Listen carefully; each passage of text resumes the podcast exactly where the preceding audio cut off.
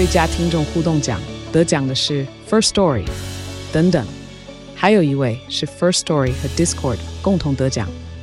First Story 最新推出的 Discord 整合功能，是为听众管理新标杆，将拥有会员资格的听众自动加入 Discord 群组。这不仅减少创作者的负担，也为听众带来丰富的互动体验，获得全台 Podcaster 一致肯定。体验这个惊人的功能，立刻点击叙述栏链接，让你与听众互动更上层楼。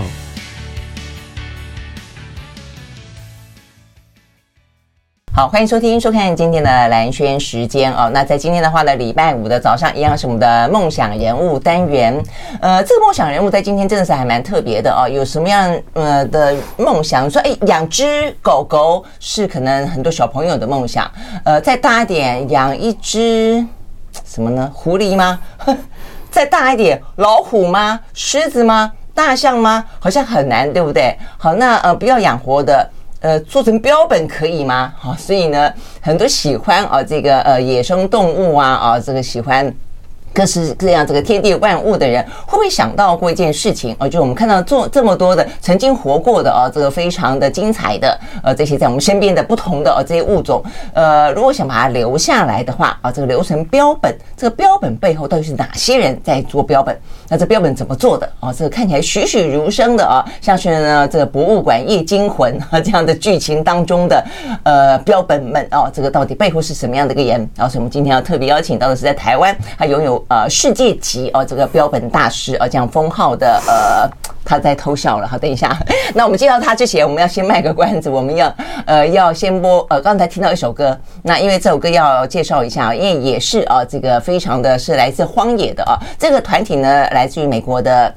呃，加州哦，那他们这个团体叫做 The Wild Red 啊，也我把它翻译成野地芦苇啦，哦，也就来自于荒野间，然后在这个野生的啊这个芦苇，所以他们的歌曲呢，通常呢，呃，呈现出来的风格啊，比较呃独立民谣的感觉，或者独立摇滚的感觉，然后呢，很具有那种大自然的和谐，然后带有一点希望啊这种气氛。好，所以呢，这首好听的歌曲来自于 The Wild Red 所演唱的 Where I Am Going。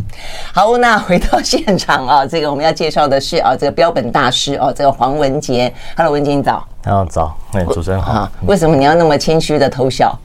我不是大师了，哎，那都是少一个大，那小师，嗯，哎，都都别人在讲了，哎，因为而且我也不是老师，因为我没有开课。所以，所以你叫我老师也也是蛮奇怪的。是标本师啦，对不对？那个算啦，对对对，就标本师嘛啊。但是我觉得你的作品是真的，呃，如果说到世界级的博物馆都来要跟你邀请的话，我认为确实是有有国际的水准了啊。那而且我们自己是看过的。如果说这个听众朋友曾经 在我们的蓝圈时间的粉丝页里面看到，我们上一次不是呢？呃，在这个李佳伟老师啊，这个交棒给孙维新老师之后，他答应了我们的听众朋友呢，可以去他家。玩一玩嘛，哦，所以我们后来呢有二十几个，呃，接近三十个名额吧，哦，在那边呢，所有的人都为呃这个三只狮三只狮子，这好难给大家给大家看啊，这个三只狮子一家人啊，一家狮子 一家狮子啊，这个惊艳。那这个里面真的是有呃雄狮母狮哦，然后的话呢，还有一只很可爱的小狮子。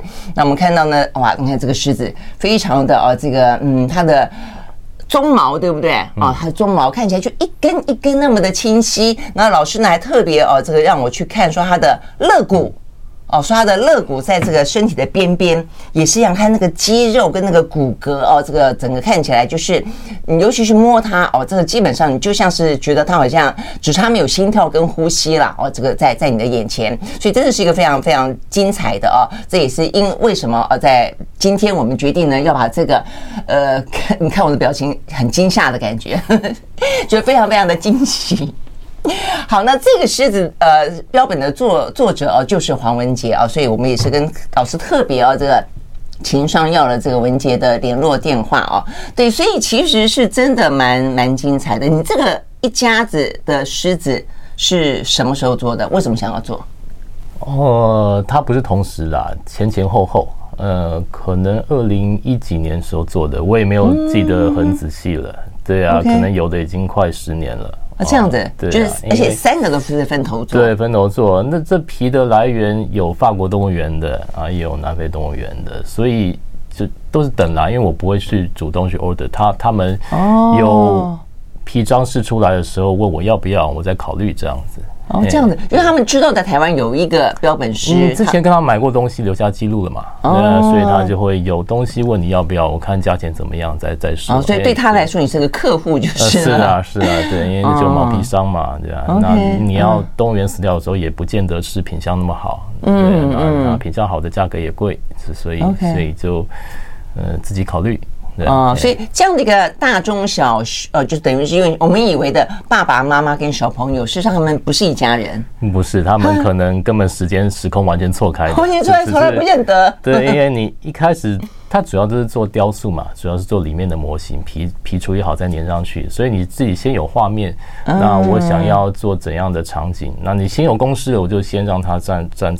做做成站在石头上，右边是我要的。它原本是一个石狮子的概念嘛，啊，左边是母狮，有了我再做，对？没有就算了，对，OK，就是等嘛。因为这些东西不是别人定的，那只是我自己想要留，或当一个样本给给那客户看的话，那比如说博物馆看的话，那看你能力到哪里，所以就是不急着完成了。哦，这样子，所以像我这边还有一一个是呃文杰另外做的一只小狮子，所以跟那一只小狮狮子。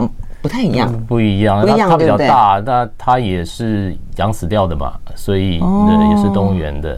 所以这一只它的动作，而且你看啊，这个不同，像刚才那个公狮子就是非常的昂然挺立啊，这个就像在大草原里面那个金巴一样。对，但是那只小狮子看起来就好像在玩，但这一只好像就坐在路边休息，所以这个姿势都是你去安排的。对，你自己先。想好要做怎样的姿势，然后做里面的模型，然后再穿皮看适合不合适不适合，再慢慢修改，这样？这样子，我差点以为他是在你你在路边拍的一只，因为这不是做纯的雕塑，你一定要配合那张皮，皮有一点延展性，但是空间有限，所以你一定要配合它原本的大小，所以所以你雕完之后要试套，然后再再反复反复修整了。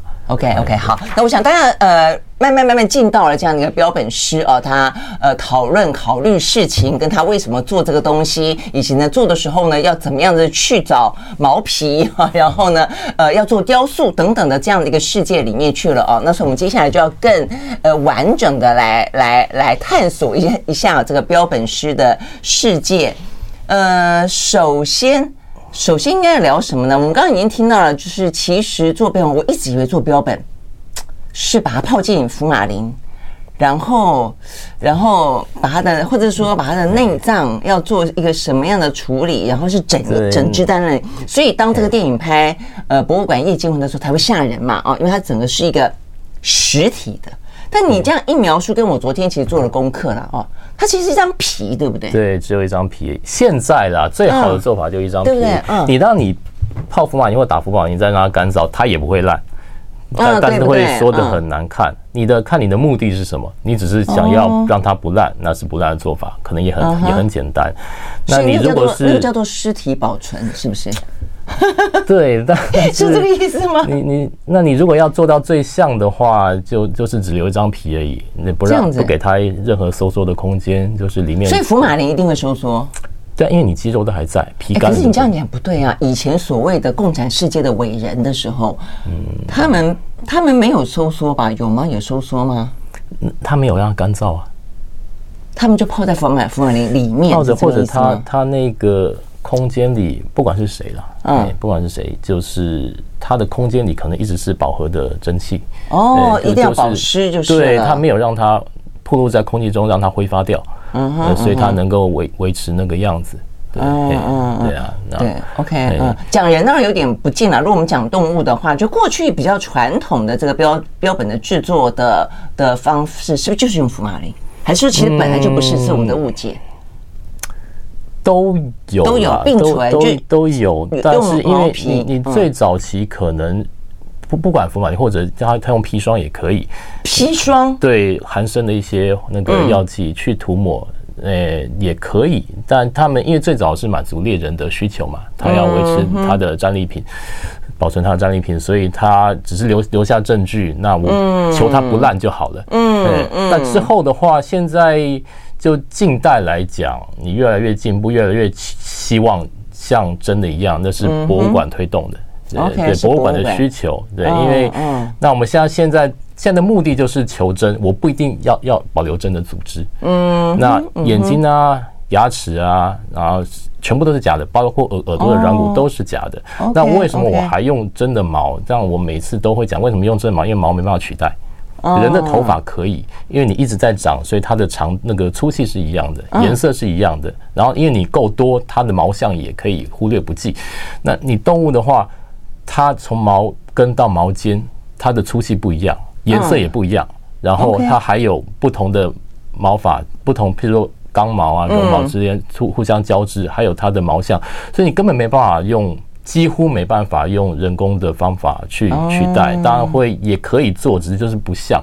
对，那那所以为了要。做到最最真实的状况，所以你必须要用真的毛皮哦。所以那就是现在，如果说你要让它真的呃更拟真的话，通常就是用你现在做的这个做法，就是里面有所谓的假体，然后外面覆盖一层你去那些动物园里面搜集来的一个过世的这一些是皮也要处理过了，就是变成皮革这样子。嗯，OK 好。所以呢，听到现在为止啊，大家会不会开始呃有点点是毛毛的吗？还是开始呢有点兴去了啊，但是我想大家可能会最想问的问题，就像我看到它之后，我也很想问，就是说为什么要把它做成标本？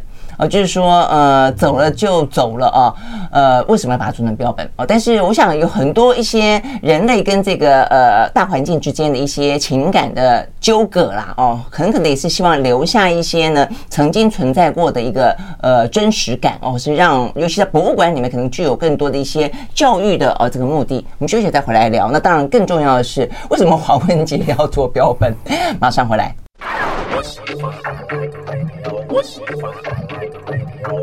好，回到蓝轩时间，继续和现场邀请到的这个标本师啊，这个黄文杰来聊天啊。那我们先让大家看一下，就除了我们刚才讲到的那个一家三口的狮子啊，原来是不曾相识过的一家人。呃，除了这个之外啊，这个黄文杰还做过哪些啊？小到我们刚刚看到的小小的一只小狮子坐在啊这个路边，呃，看起来好无辜的感觉啊。那另外的话呢，大到什么程度？大到一只大象。那么大的大象也可以做哦，这个所以黄文杰的家很大，他的呃这个仓库必须非常非常的大了哦。那看这个是孟加拉虎嘛？哦，这个哇，这个老虎非常的漂亮哦，它这个虎斑非常的美丽哦，呃，堪称世界上最美丽的动物之一。那这个的话呢，呃，你看好生动哦，这个是一只狐狸哦，这个追着一只兔子跑。好，那所以呢，呃，做这么多。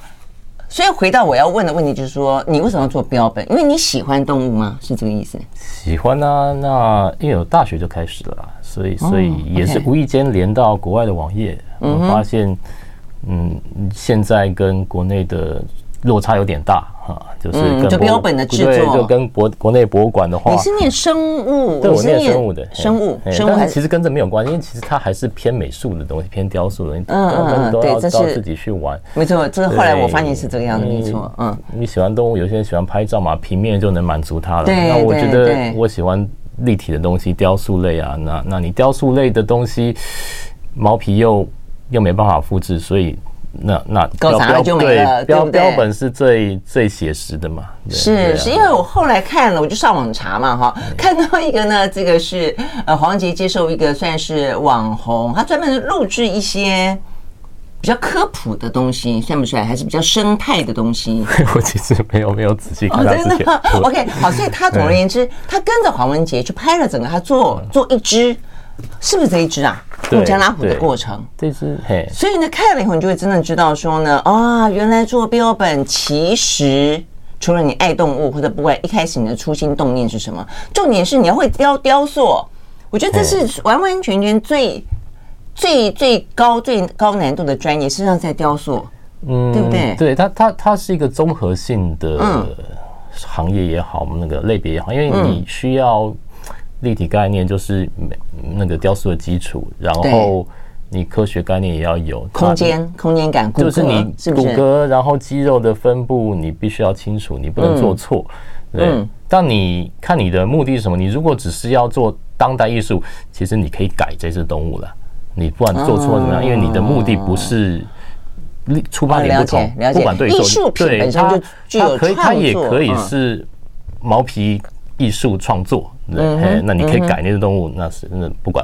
那如果你目的就是原本出发点是自然自然科学的那个展示的话，那不管它的场景、植物搭配，还有它的体态啊、行为啊、肌肉表现，那你都需要符合科学了。嗯，所以所以就是它是一个综合门类，然后你毛笔处理，你的化学的基础也要够。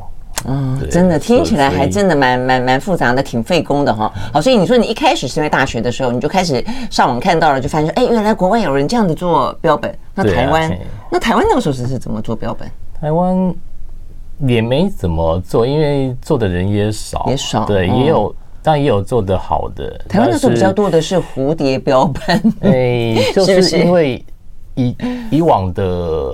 博物馆里的老标本，像云豹啊、那些鹿啊、穿山甲留下来，都是可能日本时代的做法，对，所以所以一直都是像干尸一样，然后皮剥了就开始塞稻草啊、抹砒霜啊、缝起来啊。那那我看了也没兴趣嘛，对，所以这样是难怪我原本看就没兴趣。那那你看到国外 OK 做成这样子的话，它它是真的，反而看起来像假的。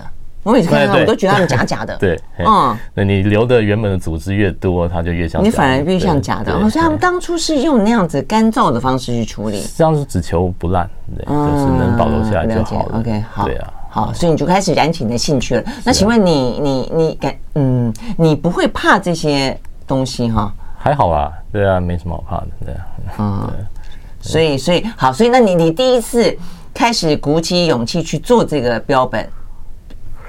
鼓起勇气哦，比较勇气。一开始做鸟啊，做小型鸟类，你倒不需要什么鼓起勇气了。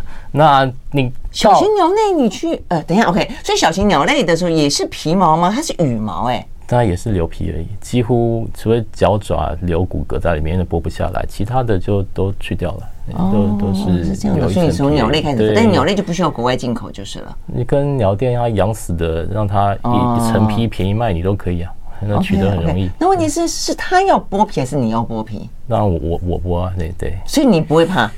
还好啦，你你如果去剁一只鸡，你觉得没什么差别的话，那剥一只鸟也是一样的，对。真的吗？是是这样子，是这样类比的吗？因为其实，所以你老婆在旁边剁鸡的时候，你在旁你在外你在旁边撕鸟皮这样子。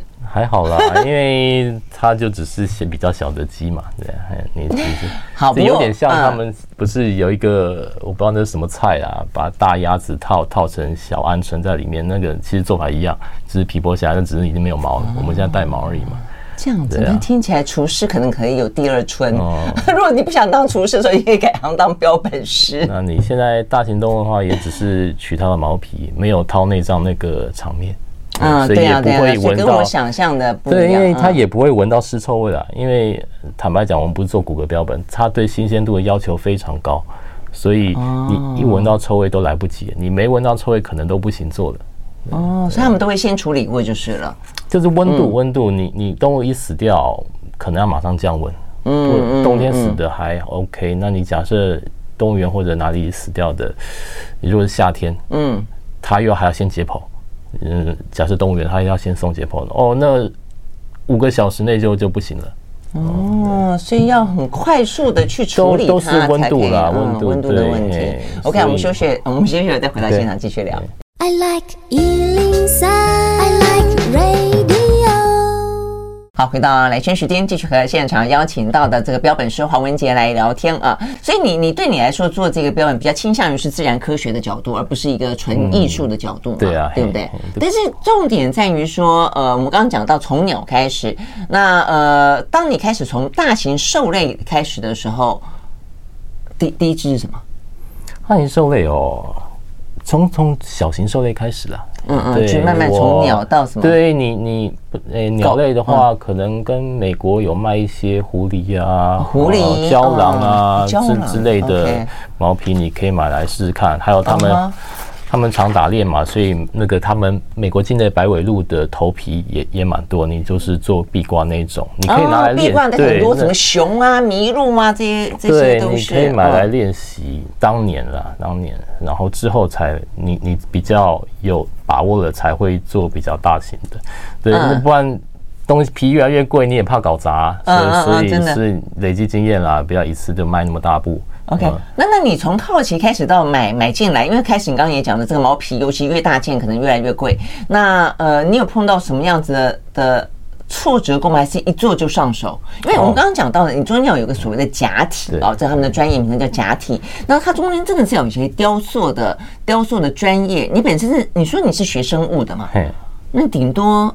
雕那是自己在玩啦，所以雕雕塑跟自己学校的对没有任何关系。嗯，对。那你说挫折的话，皮就是会烂呐，那个毛就会是会掉。你买来的也也常常有状况，常常有状况。嗯。然后，呃，博物馆还是动物园找你做，当然量很少，但是也是常常那个状况更多了。你可能皮毛皮处理到最后一步，它开始掉毛，啊，没有办法。那就前前功尽弃。OK，哎，我以为你照你这样讲，就是说，呃，毛皮是对方处理好寄过来，所以对你来说，你只要开始去处理呃假体，然后去想象它的一个你要做成它一个什么样的样子，比方说站立着，还是坐着，还是趴着，还是呃怎么样的一个姿态，然后再把它套上去就好。其实不是。嗯。他们处理的也可能会有状况，所以你自己还在在处理。他会不会骗你，你也不知道啊。器材都是可以退货吗？不容易啊。他你 了不起就拒绝往来户，那他他可能就是搞你这一次也就就没下一次了。但对，但是没办法，有时候会遇到。哎，各个国家我都遇过。是啊，美国、加拿大、南非都都遇过。我我看过那个黄文杰，所以跟一些呃年轻人在对谈的时候，所以显然那个年轻人是对做标本听着听着开始有兴趣了啊。就黄文杰就恐吓他，他说问说什么条件的人才可以做标本师？他说呢要富二代才可以做标本师。嗯，所以就是因为你有这样的惨痛经验就是了，就是毛皮又贵，然后而且又搞不好又搞砸了，然后又。这这这这些倒是其次，你只要有耐心、有毅力就行，这都可以克服。那还有天分，但主要是你想要、你幻想这可以当一个稳定的收入的话，先不要抱这个幻想。当初是怎么样子一路这样的走下来的呢？因为学生时代就开始了嘛，对啊，所以后来就头洗一半了。你想说，当然这一直以来也也几乎不算我的主业了啊，那那。你已经会了的话，就是到研究所啊，出社会之后，我也是一走走停停，对啊。我觉得我有闲钱，我就买皮来练，对，那自自己也有兴趣。所以这是你的 hobby 是这个意思吗？对，那不是你的主业。嗯，哎，那你的主业是什么？主业哦，不好说。我我一直以为你这是你的主业，你的主业反而不好说。我以为你这个副业不太好说。主业之前在旅馆业嘛，那那嗯，主业怎样算主业？是应该他赚最多算主业。啊！现在变得，今年变得是做标本是我主业了啊？这样子吗？没有人找你做这么大型的东西，你只能自己花钱自己练，你只是一个自我满足而已。对啊，这真的是一个非常昂贵的兴趣。不会有人找我做大象嘛？那我又想做怎么办？你只能自己那个精神分裂，既是劳方又是资方，对不对？啊，这对呀，你为什么要做大象呢？因为哎，这么大，而且你说你说做做个郊狼。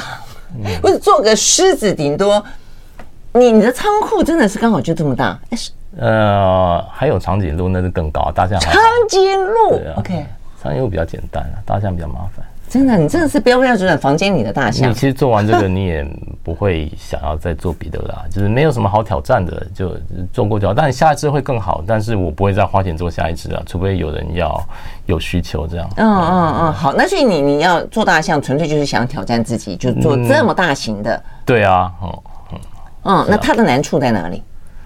它体量大嘛，然后它又没有毛皮覆盖。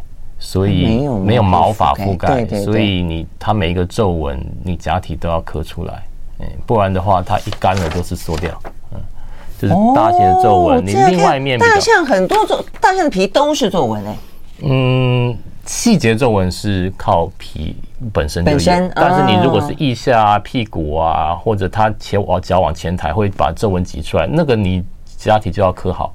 包括他的脸啊、头啊、鼻子那些，嗯，你原本就要刻好，还要不能错太多，嗯位置不能差太多，那皮才会听你的。嗯，对啊，这是比较麻烦的地方。那那主要就是因为我只有一个人，所以穿皮啊那些都很麻烦。好，现在穿衣服哦，我后来看到你做做成了那个皮也太重了，所以我把它切成五份慢慢穿，然后最后再补缝。哦，所以还有针线活就是了。就是你，譬如说一张皮，把它缝起来，一张对对对，一张皮你如果不分拆的话，那整张皮可能即便削薄了也是两三百公斤，我也没办法披上去，所以我一次就是做一点，就左半边、右半边、头部、耳朵，把它拆开来，然后最后再组装。哎，那你这样要缝的很很好，很细腻，否则都看不出缝份呢。是还是看得出来啊？你近看就看到了，对啊，在因为会藏嘛，会在内侧啊，对啊。所以你的手真的还蛮巧的，缝倒还好啦，因为你这种包括你要去那个啊雕塑也是雕雕塑比较对缝的话，其实有时候也会找工读生来帮我缝，哦，那已经比较简单的东西了。OK OK，那就不需要太多训练啊，只是我跟他的差别，可能我缝比较快，他缝比较慢，倒倒还好。对，好，所以大象是你做过最难的吗？难度不好说，就最累的。最累的，最累的，因为它量体太大了。对对。嗯，那另外还有堪跟大象匹比的难的是什么？嗯，难的哦，嗯，也也不好说啦，因为你假设你这这件作品你想做到八十分是一个难度，嗯，那八十到。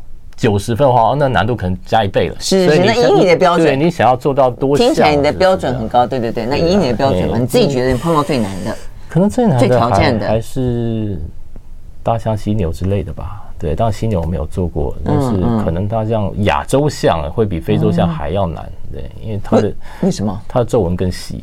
哦，亚洲象好像比较小，不是吗？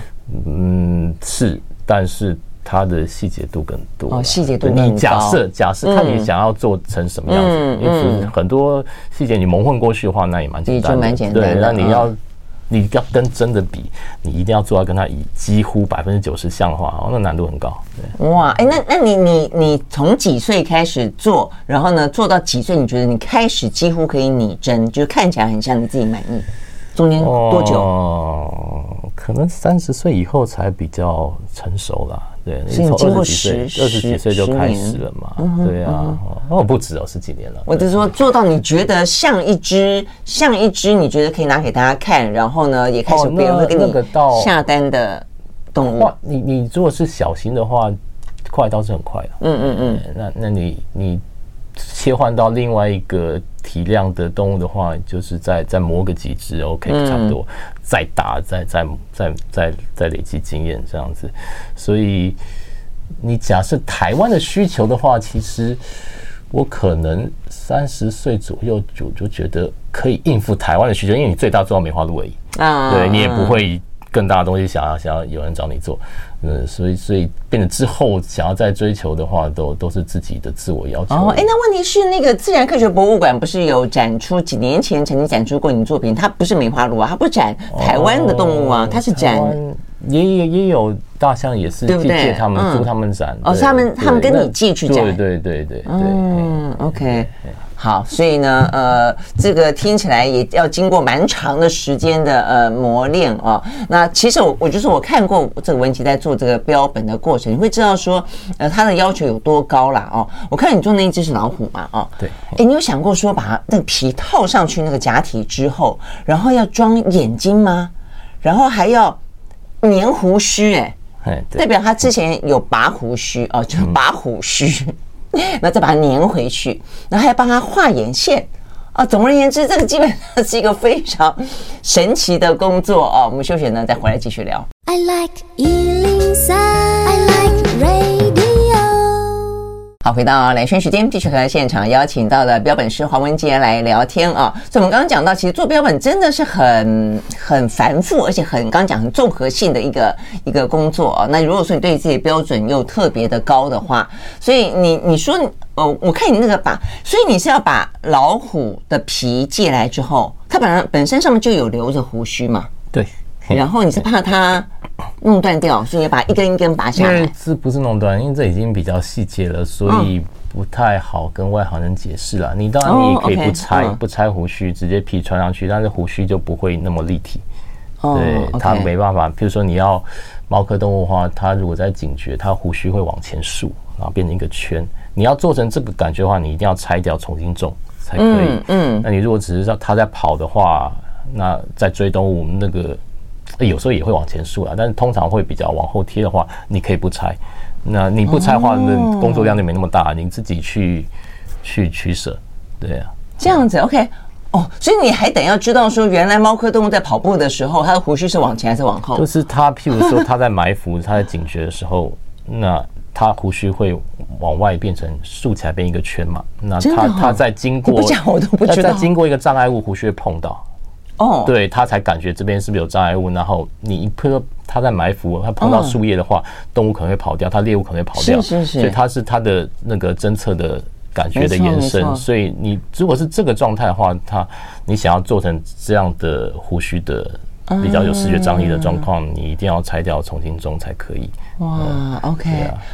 OK，当然我们能够偷偷工的话，我们也偷光你。你假假设不拆能够达到一样的效果，我们也不会拆了。嗯，这都是小细节，对不对？对，但小细节事实上就是注定了。其实所有的事情，它的成功通常都在细节里面嘛。你这细节拿捏的越精细，而且就代表说你对这个事情的专业度越高。就是看你的要求啊，因为这东西坦白说，你要做成也没那么难。就跟画油画水彩一样，其实画的像不像而已嘛。你你 每个人也会画嘛，就你你自己自我要求到多高而已。我也不能说我多厉害，只是你要达到自己设定的目标的话，你可能就要多花好多时间跟力气。嗯嗯，所以就包括说我们讲到什么肌肉的线条啦、肋骨啦。你刚开始做，嗯，比比年轻的时候做，哦，看了很满意，觉得自己天才。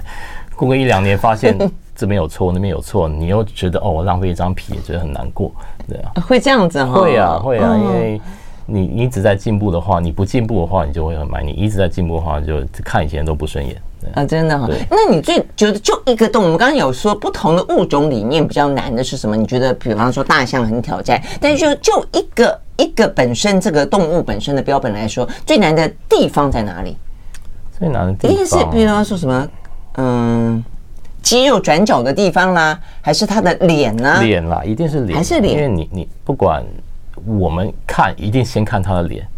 对你，嗯嗯，其实你颜值不好，你再怎么健身，其实也不会有太多的加分效果。对，那那你脸长得好看，你这样讲太现实了。我们在讲动物，没讲人。对，对，所以所以你先脸要最，尤其是脸的变形率也最高。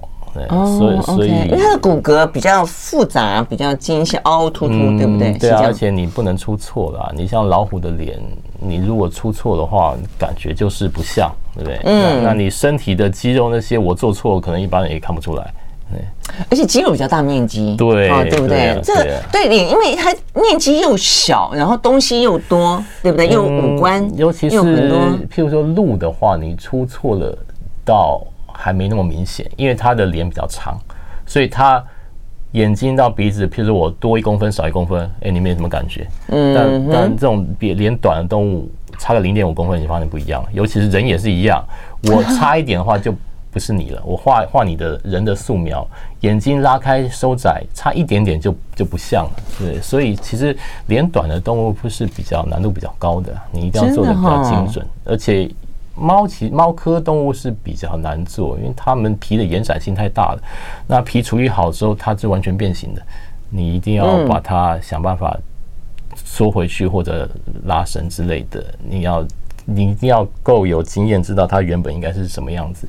而且这些皮，所以你一说，如果它的延展性够大，是你一不小心把它做成一个很大的脸，其实它的。都可以这样子做，对，你像这只老虎可以放到蛮大然后，脸可以变大，身体也可以变大、变长，不是说变变肥。OK，对，所以这都都是经验啦，而且再加上这些皮，大部分皮拿到我没有尺寸依据，所以你只能猜的，它身体应该是怎么样？哎，对呀，你这样讲是啊，因为当你如果不是那种我们讲说活体，然后可能去做，然后变成一个呃干掉的状况，你根本不晓得它原本的。是啊，那你假设原本胖瘦高矮，他是在台湾死掉的，是皮是我剥的，我马上就可以量他原本身体多大，我那做起来就快了。嗯，那国外拿到的皮我没有尺寸依据，我完全只能用猜的，所以你就可能修正要修正蛮多次的。嗯，所以他从好的角度看，事实上也就有空间，不是吗？只是从比较不好的角度看，就是你得要对凭专业跟想象。是，但是。它是有空间啊，但是你你顺着这张皮做的话，很可能就会出错。嗯嗯，对你就是不符合他的解剖学啦，或者它原本的体态，你够有经验就会发现这这样做是不对的。对哦，这样子。那你假设嗯，完全是你自己有摸到他死掉的状态的话，那你其实那个经验累积会比较快了，嗯、也能够获得比较多知识了。嗯，那你如果是完全都没有数据的话，你瞎做，你做错了你也不知道。嗯，那到到最后发现都都晚了，对不对？连连续对啊。比方说像这一样都瘦瘦高高的，如果说你没有先看过我的话，搞不好你会误会把我做成林志玲，那这样子差太多了，我就赚到了，是不是这个意思？类似。通常都不是说做的好看不好，就是嗯，怎么说呢？都是解剖学上的错误。嗯，像我们自己在雕老虎的雕塑的话，很可能都会把它的身体做太宽，肩膀做太宽，那实际上。嗯，你一发现哦，它根本不是这这一回事，嗯、它其实很窄的。嗯，对我举例来讲，对，还有他眼睛间距啊，你可能做了几次才发现哦，以前我都做错了。这样子哈，假设你没有，那姿势呢？那你更不用讲，你连他的体态是什么都不知道，你怎么知道他知道他的姿势？你要把它做成什么样的姿势？那这些姿势基本上来说，我觉得它就存在的真实性跟美感。我觉得这同时要兼具啊，比方说你要让这只小狮子坐在路边，它坐下去的样子是怎么样子？哎，我觉得这个也也很很，你只能对啊，自己去累积经验跟知识了。哦，所以你给自己其实蛮多的挑战。嗯，这张皮其实身体做很多皱纹，皮才会能够塞进去，对啊。你你你这边是往这边弯的，所以它其实皮下是很多皱纹的。那当然它有点毛茸茸的，所以你表面上可能看不到出来。呃，那你假设你经验不够的话，可能会把它做得很长。你像这皮怎么这么多？是不是我假体不够不够大？对，所以这都是经验了。嗯，真的是 OK。好，那更不用说呢，在体态跟姿势之外，它有一个情境。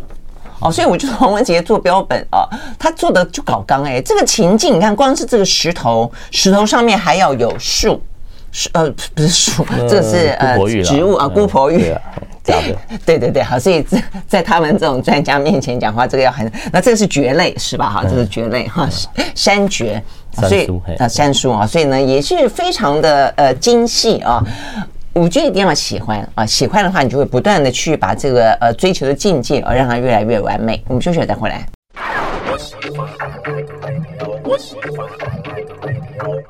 好，回到兰萱时间，继续和现场邀请到的标本师黄文杰来聊天哦。这么一路聊到现在了哦，所以呢，你当然大家就知道说，第一个标本师不好做了哦。所以呢，如果说你呃手边没有一些呃这个呃正职哦，可以养你自己的呃这个嗯行呃工作的话呢，基本上来说它是一个成本非常高的。那当然再一个就是说呢，就算你你你出师了哦，呃像文。呃，文杰这样的，其实在国际之间啊，还会有一些博物馆啦、动物园啦啊，请他做。但是重点在于说，这个案子也未必多嘛啊，也未必可以真正的养活自己。嗯、除了今年，嗯，对不对？除了今年还特别好，今年是在赎罪。哎，今年在赎罪。哎，那所以呃，在没有他们跟你委托之前，你自己因为自己的兴趣、自我挑战而做的，现在你的仓库里面都是这些东西吗？因为我东自己留下的东西是比较大件，其实数量不多的。啊，不多哦，OK。你如果是接 case 的话，做好就出去了，真的，所以所以也没有小件的东西不多。哎，你你这样讲哈，我又好奇了，那那你有没有算过，你大概从你手上出去，你做过多少标本啊？没有算呢，没有算。可以是，可以有一个动物园吗？小型动物园吗？几百只、几千只？没有了，几千，没有，几几百只也没有。对，OK，因为你都做比较大的。对啊，因为你每次也花蛮多时间的。嗯，每一次到底花多久？我看过一些资料说你曾经做过要花一年，大象做一年嘛，大象要做一年，然后其他的看你是不是整天都在搞，对，所以可快可慢，所以我通常也不会一整天都在忙这些事情，对，所以也会走走停停，对。OK，哎，你真的是说业余用你的闲暇时间可以做到这样子，真的很不简单呢。嗯嗯嗯，真的是还蛮不简单的。我觉得其实人才到处都有，这完全没有失传的问题。你假设。这个行业有很有钱赚的话，你根本不用担心人才会从地底钻出来一大堆，所以那只是因为现在可能没什么需求，就就好像没有几个人在做这样子。嗯，所以就需要傻子，那纯粹是一股热情去做。假设，嗯，我看看有一段也很好笑，呃，因为做好了之后呢，你要去还还保养它嘛，对不对？不要太潮湿啊，不要太潮湿嘛啊、哦。那因为很多都是有皮毛，所以黄文杰用什么洗发精，他就用什么洗发精。我想知道真的还假的、哦？那个是最后啦，把那些沾到毛皮上的那个油污洗掉而已。嗯嗯，那需要实时保养吗？比方一年定期保养一次之类的。到诶、欸，可能你每半年去喷一下植物的那些防虫剂啦，因为是台湾的，因为国外不要不会不会有问题啊。冬天就一次就杀灭菌了、灭虫了啦，因为它会到零下嘛，而且国外也干燥。台湾亚热带有时候衣蛾啊、蟑螂啊，它喜欢乱咬，不并不是说你处理不好，它就喜欢咬一些有的没的啊。真的吗？所以你替它洗洗头，我的脏我的仓仓库也脏，所以所以 所以变得你可能半年要。三个月喷一下东西这样，哦，但是妈妈洗头洗澡大概一次就好，就是完成之后洗一次。嗯、或者像我这样仓库的状况的话，你假设要还要再沾染的话，可能要再洗一次。啊、再洗一次，不然的话你要防尘，是是蛮麻烦。而且我觉得要维持的，你去触摸它的时候，比方说像嘉伟老师的那个一家三口，一开始有点怕了，但你真的去触摸它说，哦，那个就感觉好舒服，而且。像我们在在亚洲从来没有见过在非洲上面的这些狮子嘛，哦，那所以其实那种眼见为真的感觉，还是会觉得很感动。所以我觉得这是个做标本最大的成就，对不对？就是你回到最根本，你为什么要做标本？你希望别人看到这个标本有有什么样的感觉？因为你有些动物死掉，它毛皮又很完整，也蛮稀有的，你把它烧掉，真的是蛮可惜的嘛。对，很那嗯，拍照的人就是喜欢截取这个瞬间的美感。那我们只是把它立体化。对，我喜欢这个美感，然后还要立体化这样子。所以，所以你比如说这个石头啊，这些布景，我在山上看到这块石头，我觉得这个不错，就自己去开模，然后自己上色，然后原本植物怎么长的，我就是重新把它种回去，对，做假种回去。你连石头都还要去画画它的纹路啊？哎、欸，它有一些第一的斑驳的感觉嘛，就是我看到这个场景，我想要把它带回家。嗯嗯，对，那刚好又有买到老虎皮，就是对。当然这只老虎不好看，因为它是很老的老虎了。所以你觉得它不好看吗？它的毛皮很糟，它是母老虎，很瘦，很瘦，很老。画质不？对，没有这，对啊，真的哦，哦，所以还是有差别。它是我做过最没有问题的。一只，但是它的皮是最糟的。我还有其他以前的老虎，但是太年轻搞砸了。嗯，我我看得出来，你太年轻搞砸了。对，那一般人可能不觉得有什么问题，但我觉得那我这这只是没什么问题，但是它的毛皮状况是最糟的。嗯嗯嗯，但是等于是也就让我们看到了一只。对，但你毕竟它老虎还是不容易，那你 你烧掉还是可惜啊。所以对呀，对呀。